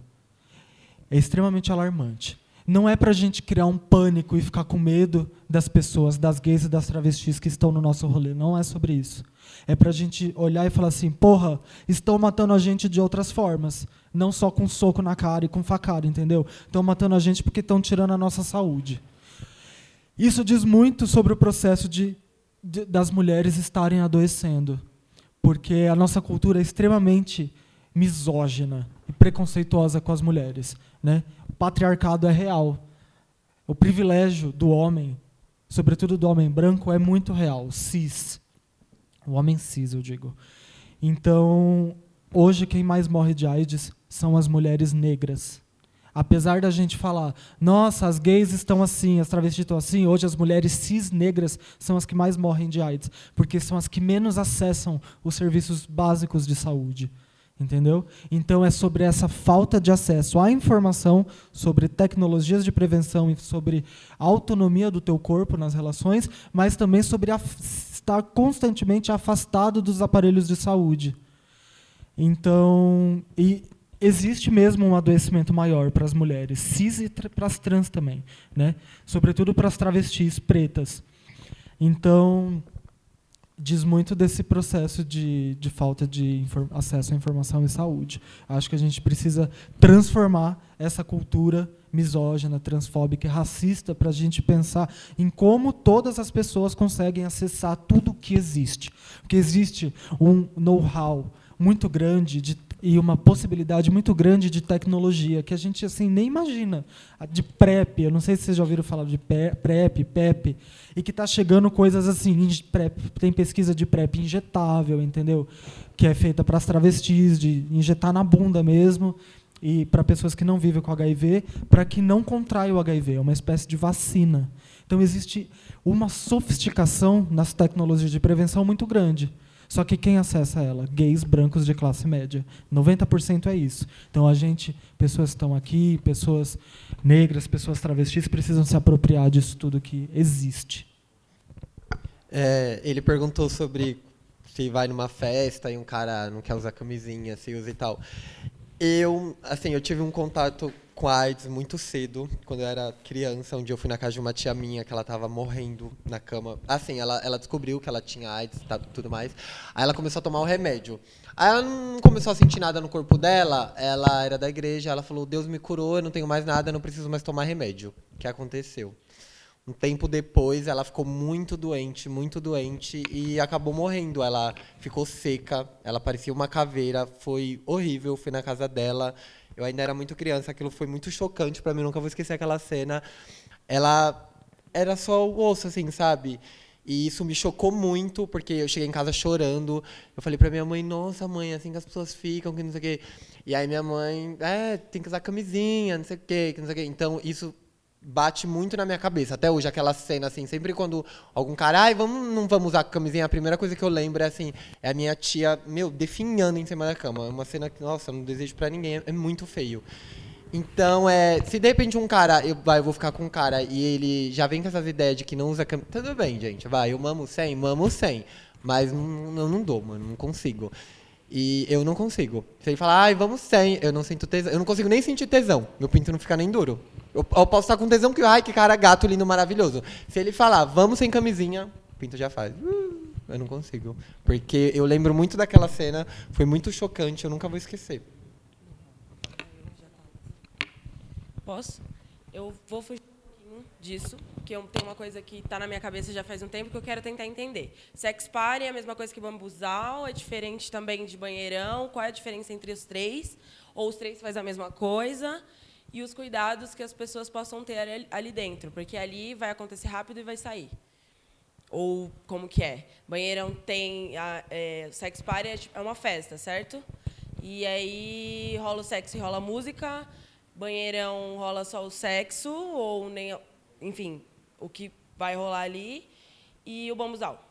Então, acho que ambos são espaços com o mesmo propósito e, basicamente, muitas das vezes com o mesmo recorte, né, dessa coisa do, do gay, cis, que performa essa normatividade muitas vezes, quando não é normativo. E banheirão é quando hum, rola dentro dos banheiros de shopping, rodoviária, é, enfim, onde tem um banheiro público, né? É o banheirão. Bambuzal, que eu acredito que está citado aqui, deve ser o da The Week, que é a parte do bambu, que na The Week eles teve um momento que falaram que não é mais chique ter dark room. E nessa glamorização e higienização do, das festas gays, eles exterminaram com, com dark room. Só que essa questão gay é muito mais forte, as gays acham um lugar para isso, no entanto que acharam esse, essa parte dentro da The Week que tentaram uma vez tirar e não conseguiram porque os gays começaram a ocupar os banheiros e as filas dos banheiros ficaram gigantes, então eles resolveram passar um pano pro bambuzal.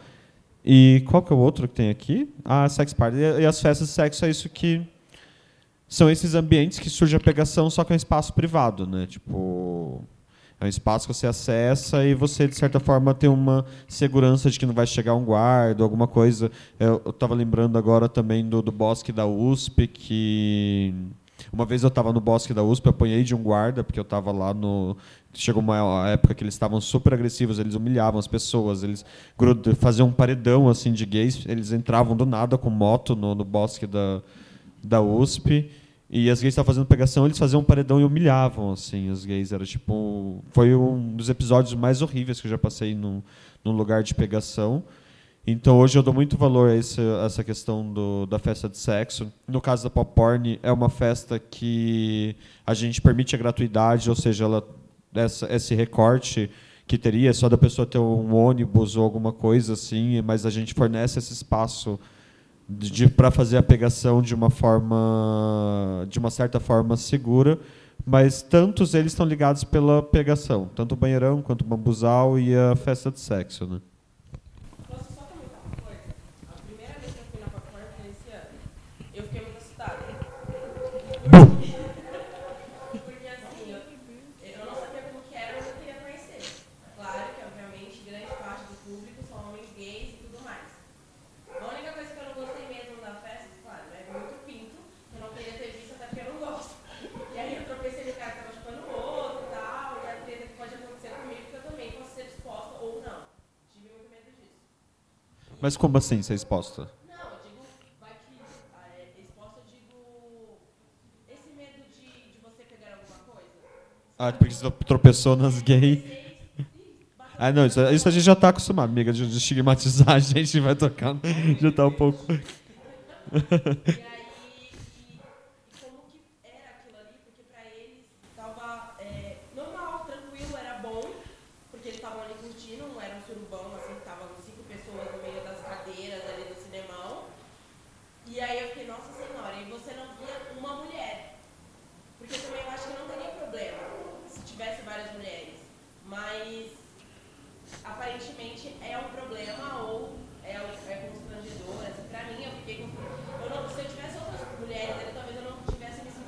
zoada como. Sim, no começo é bastante. tá, de mulheres sem sapatão e tudo mais. Porque travesti, as meninas trans e tudo mais. Tem também, mas também não tem grande parte do que homens gays. Pelo menos quando eu fui na festa, foi o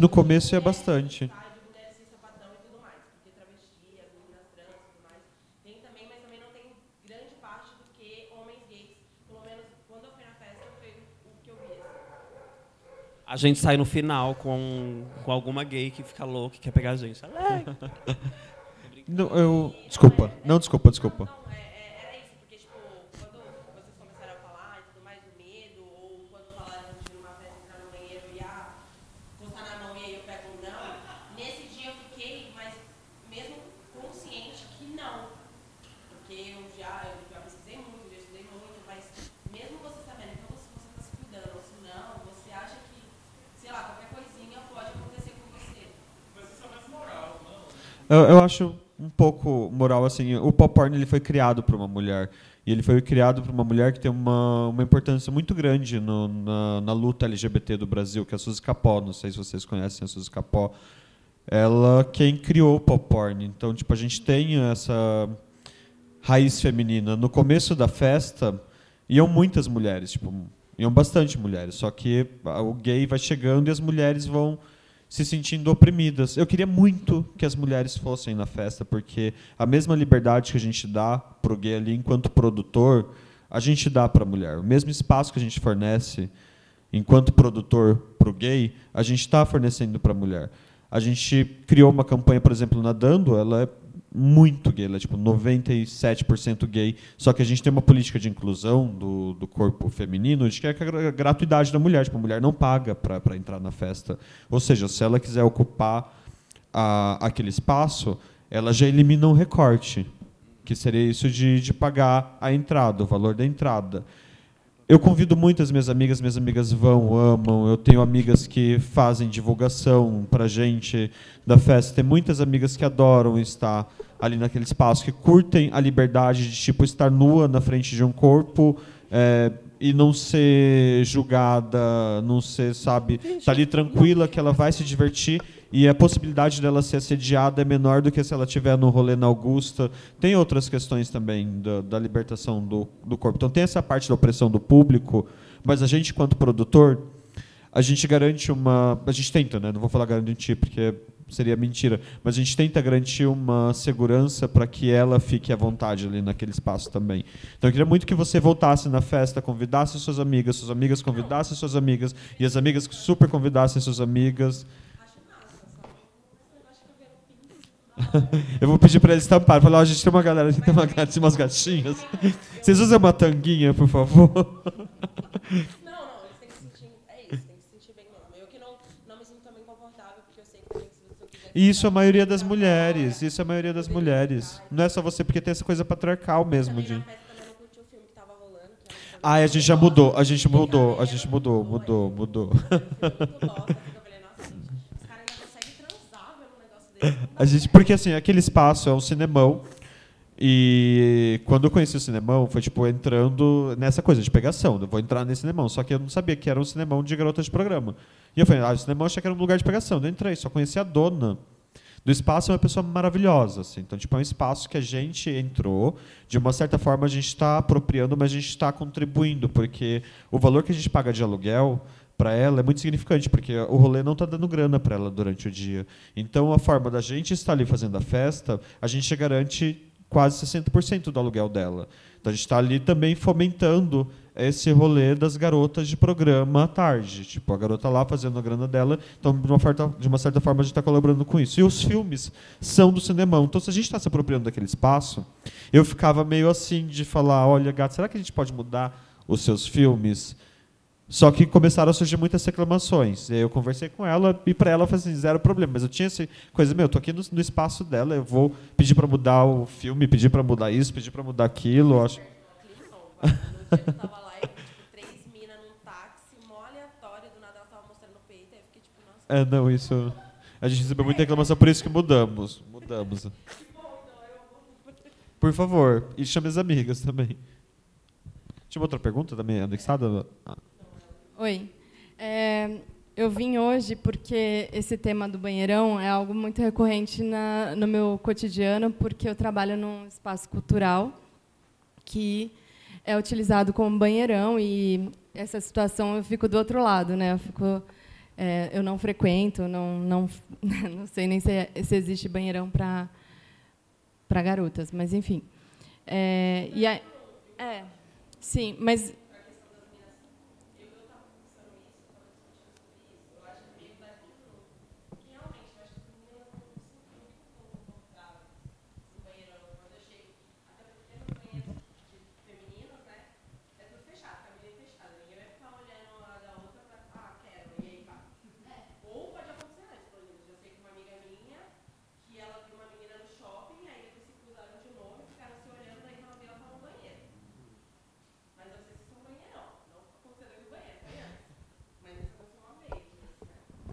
É. Não faz parte desse, da, da minha prática. Mas é, me impacta profundamente porque eu trabalho num espaço em que é usado e o impacto é, por exemplo, é, recebo grupos de crianças, jovens, enfim, que vão visitar uma exposição e dentro da prática cotidiana a gente é, acompanha os grupos de crianças, jovens até o toalete, porque eles acabaram de chegar, eles vão ver uma exposição e faz parte desse acolhimento. E a gente lida com um espaço que é que esse banheiro, né, esses banheiros dessa instituição onde eu trabalho é utilizado como banheirão e tem grupos no WhatsApp, daí conforme isso já faz uns dois anos que a gente está acompanhando e é crescente, é um lugar assim que está dentro desse circuito que eu não sei qual é a ferramenta que é utilizada, se é, é pelo Twitter, Twitter, e é um lugar em que é, marcados encontros. E aí, na, na minha rotina, é, é, um impacto muito negativo, né? porque a gente está falando sobre atentado ao pudor, está falando sobre ah, uma situação de exposição de crianças e, e grupos que não, não estão interessados. É, né? não, é, não, é, não é bacana assim, você, como. Ah, você convidar um grupo e ter que lidar com isso assim, tipo todo dia, toda hora. E então por isso que eu vim aqui, vim hoje para entender como que é para vocês assim, porque para mim é, eu precisava, enfim, estou muito curiosa para entender essa dinâmica. E aí, como no banheiro é, a instituição tomou uma, uma providência, tentou é, minimizar isso, é, foi para as escadas da instituição. E aí está tendo essa coisa que ele comentou, assim, do tipo, ei, psiu, psiu. E aí, na hora que as pessoas estão passando, assim, tipo, alguém é, vira e daí já está com... Às vezes, a maior parte das vezes, os relatos é de que a pessoa já está com o membro, está com o pinto para fora, assim, ereto. E a gente já teve casos, assim, eu trabalho com uma equipe, eu sou supervisora da equipe educativa, e eu tenho uma equipe de trinta e poucos estagiários, adolescentes, né? E aí essa experiência com eles é, às vezes, eles também estão descobrindo essa sexualidade. E aí ainda tenho, eu tenho uma chave que é, você pode fazer, mas assim você está no seu trabalho. Então tem essa questão do trabalho que eu preciso ainda alertar a galera do tipo, meu, não, não, se você for convidado, então tem um pouco isso também tenho muito igual hoje. Aconteceu uma, uma situação que um, o educador está falhando, mas o educador que sofreu essa abordagem é, ficou muito mal. Ele, ele se sentiu assediado, como é, acho que eu me identifiquei porque assim, se você não está afim e aí você está no seu ambiente de trabalho, você entra no banheiro ou você está andando na escada e, uma, e dois caras é, te convidando para um sexo casual, assim, já tentando, tipo, sabe, mostrando e dizendo e te te colocando numa quina, assim, sabe, numa escada ou numa numa cabine de banheiro. Enfim, queria compartilhar um pouco com vocês. Acho que vocês não trou é, ele comentou sobre no começo, assim, porque ah, é uma questão moral da, do capitalismo que impede, não sei o quê. Então, assim, eu sei que é uma questão problemática, assim, né? Mas o outro lado também, enfim, estou tentando entender como essa situação, assim. Eu acho super importante que você é, colocou.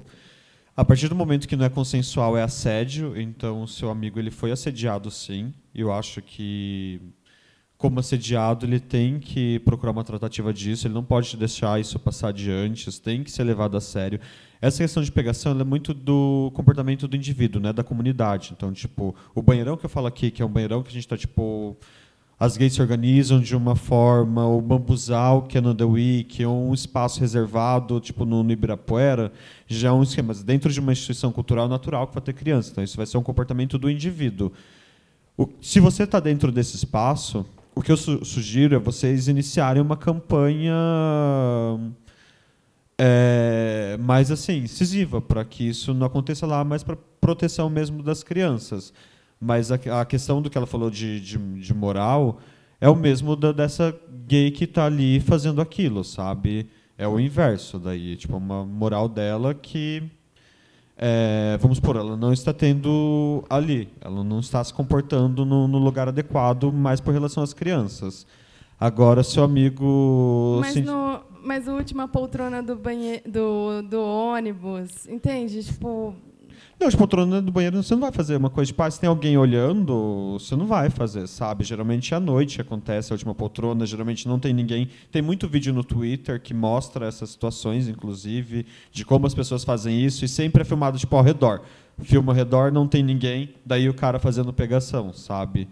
Do banheirão é a mesma coisa. Olha assim, as pessoas estão, tipo, olhando se vem alguma pessoa.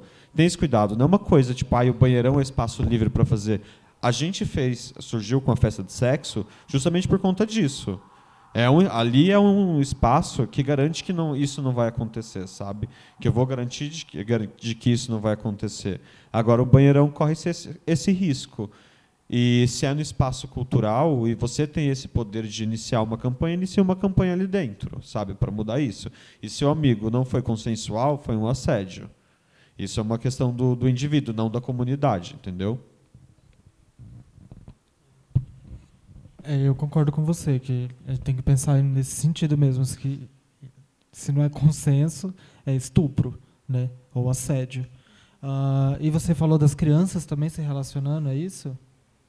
Não, é que a gente, enfim, a situação é que a gente recebe grupos de 80 crianças, assim, e, ou mesmo, enfim, não é só criança, né? Qualquer pessoa que não queira ver, ela não é obrigada, não, o espaço não é adequado, né? Tipo, você foi usar o toalete, assim, você não precisa, você, não é o local para você é, se preparar, né? Assim, você vai usar o toalete e aí meio que você é obrigado a presenciar uma cena, porque o que o que os relatos são é que não é na cabine dos caras, é, é tipo na hora do mictório, do mictório.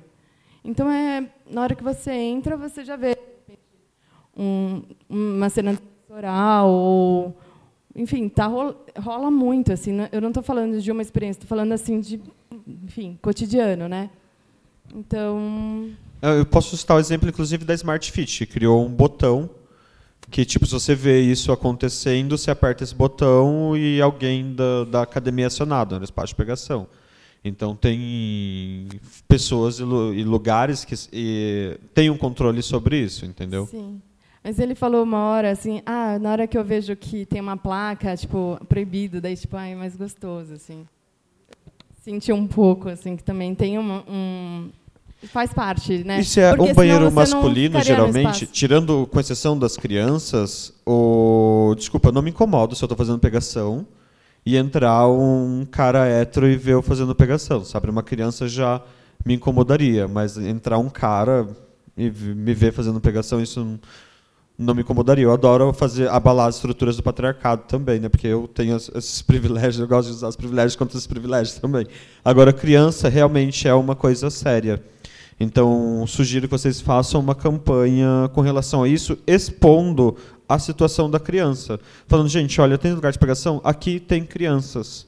É isso, isso vai mexer com o indivíduo do gay, porque não é a comunidade, sabe? Então, se eu estou fazendo tipo num banheiro de uma rodoviária, alguma coisa assim, que não vai criança, para mim ok entrar um cara e ver eu me pegando. Isso não, não me preocupa mesmo, assim, tipo zero, eu tenho zero pudor de um cara heterossexual entrar e me ver mamando um cara, sabe? Até porque ele pode entrar nesses HSH. Ele pode entrar ali naquele momento se permitir. Agora, criança realmente. E eu sugiro que você use é, essa questão como campanha. Tipo, aqui tem criança, sabe? Porque de alguma, de alguma forma pode sensibilizar. Seria um, um gatilho para você sensibilizar com que essa galera não, não faça mais lá. Muito obrigada. Imagine.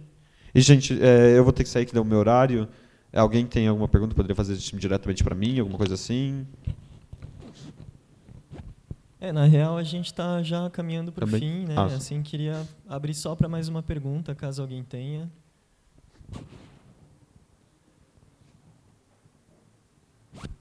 Bom, acho que é isso, então. Obrigado, gente, por participar. Então, É, valeu, casal 1, obrigada. Eu já passo a fala para vocês, mas eu queria só validar, assim, reiterar, né, que aqui na Casa 1 a gente tem testagem para HIV e outras ISTs, né, junto disso aconselhamento.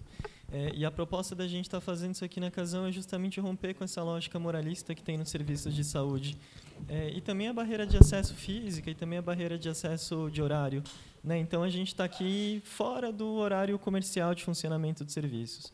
Né? Via de regra, durante toda a semana, no período da noite, sábado também no período da tarde. É, e quem vem aqui trocar uma ideia, participar do aconselhamento, não necessariamente tem que fazer testagem. Né? A testagem ela pode ser encorajada em algum momento. É, mas o principal é que a gente se sinta à vontade para falar daquilo que faz sentido para a gente. Tá bom? Então é isso. Obrigado, gente. Se vocês quiserem finalizar aí. É, eu queria agradecer o convite, agradecer a participação de todo mundo, tipo, essa hora aqui, né? Hoje, num dia como hoje, a essa hora discutindo isso, é extremamente relevante. Muito obrigada por estarem aqui. É, queria convidar vocês a acompanhar o meu trabalho, o trabalho da nossa coletiva. A gente tem Instagram e uma página no Facebook chamada Louca com K de Efavirense. É difícil lembrar esse nome, eu sei. Imagina tomar esse remédio. Mas é, a gente faz várias discussões sobre saúde, saúde da população negra e trans, a partir da AIDS, né, a partir da nossa vivência com o vírus. Então, tem, e outra coisa que eu queria falar também é que a gente tá, eu estou montando meio que um multirão mas a primeira é para pessoas trans, para mulheres trans, travestis e para boys né, para homens trans, para poder a gente montar um bonde e ir num centro de referência fazer vacinação. Testagem também, mas é, é outro esquema. Mas vacinação, entendeu? Para se apropriar de vacinas como hepatite B, hepatite A, é, HPV. HPV é paga, né? Custa R$ 1.200 as três doses de vacina. Mas a gente está tentando quebrar isso, criar uma fissura para poder ampliar o acesso. Então, se vocês souberem de travestis e homens trans, né, interessadas nisso, a gente pode posso passar meu contato para vocês ou mandar mensagem para a página para a gente formar esses multirões, entendeu? Eu estou conversando com a deputada Erika Hilton e a gente está pensando em como transformar algumas coisas nesse sentido em política pública para o Estado de São Paulo. Então, se vocês quiserem contribuir, souberem das, das mana e dos boy, tamo aí. É, queria agradecer e deixar também para vocês curtirem nossas páginas no Facebook, no Instagram, Popcorn Dando. Ah, queria convidar todo mundo que ocupasse esse espaço, que não sentisse é, que de alguma forma sentir que não pertence esse espaço, ocupassem e relatassem para a gente que a gente poderia melhorar para confortar. A gente busca realmente espaços confortáveis para toda a população, sabe? Toda a comunidade LGBTQI, né? De população a gente inclui algumas pessoas não desejáveis, mas é isso, galera. Obrigado. Eu quero agradecer também pelo convite, me senti, me senti super importante. Estou me sentindo tipo a Anitta quando ela foi dar uma palestra em Harvard, estou me sentindo assim. Então, obrigada pela oportunidade, obrigado por. Eu amei conversar com vocês, foi incrível. Quem quiser me seguir na minha. Ai, fico sempre jogando meu cabelo para trás, a seguidora fica: que cabelo você tem? Eu fico, eu tenho cabelo, me deixa. Quem quiser me seguir nas minhas redes sociais é arroba, é tudo Clecolute. For no Twitter, é tudo Clecolute, YouTube, tudo. Porque eu criei esse nome muito tempo atrás. Eu falei assim, eu vou colocar Clecolute em tudo para um dia quando eu for bem famoso, só falar isso, tipo, para não falar Twitter 1, coisa 1. Então é tudo Clecolute, que eu criei, criei há muitos anos atrás. E é isso, gente. Obrigada pela oportunidade.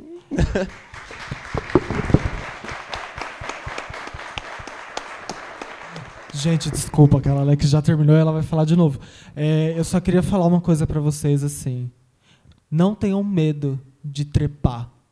se for, se você quiser.